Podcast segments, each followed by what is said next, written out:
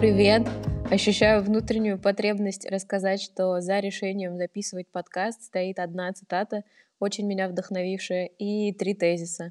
И пусть это будет трейлером моего подкаста.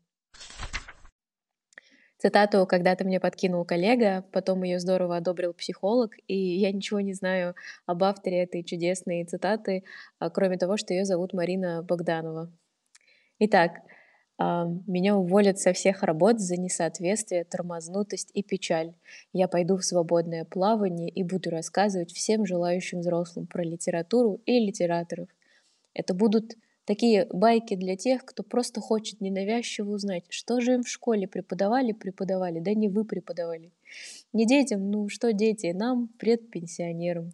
Авось на фунтик чаю да на кулек слипшихся подушечек натреплю. Предположим, что я уже зарабатываю себе на кулек конфет, но потребность говорить о том, что мне интересно и чему я посвятила большую часть профессиональной жизни, осталась, так что это тезис номер один. Удачного времени, фона, темы или внутреннего состояния не случится вообще никогда, как показала практика. И мне, конечно, страшно, но я решила просто делать это испуганно и делать это сейчас. Это тезис номер два.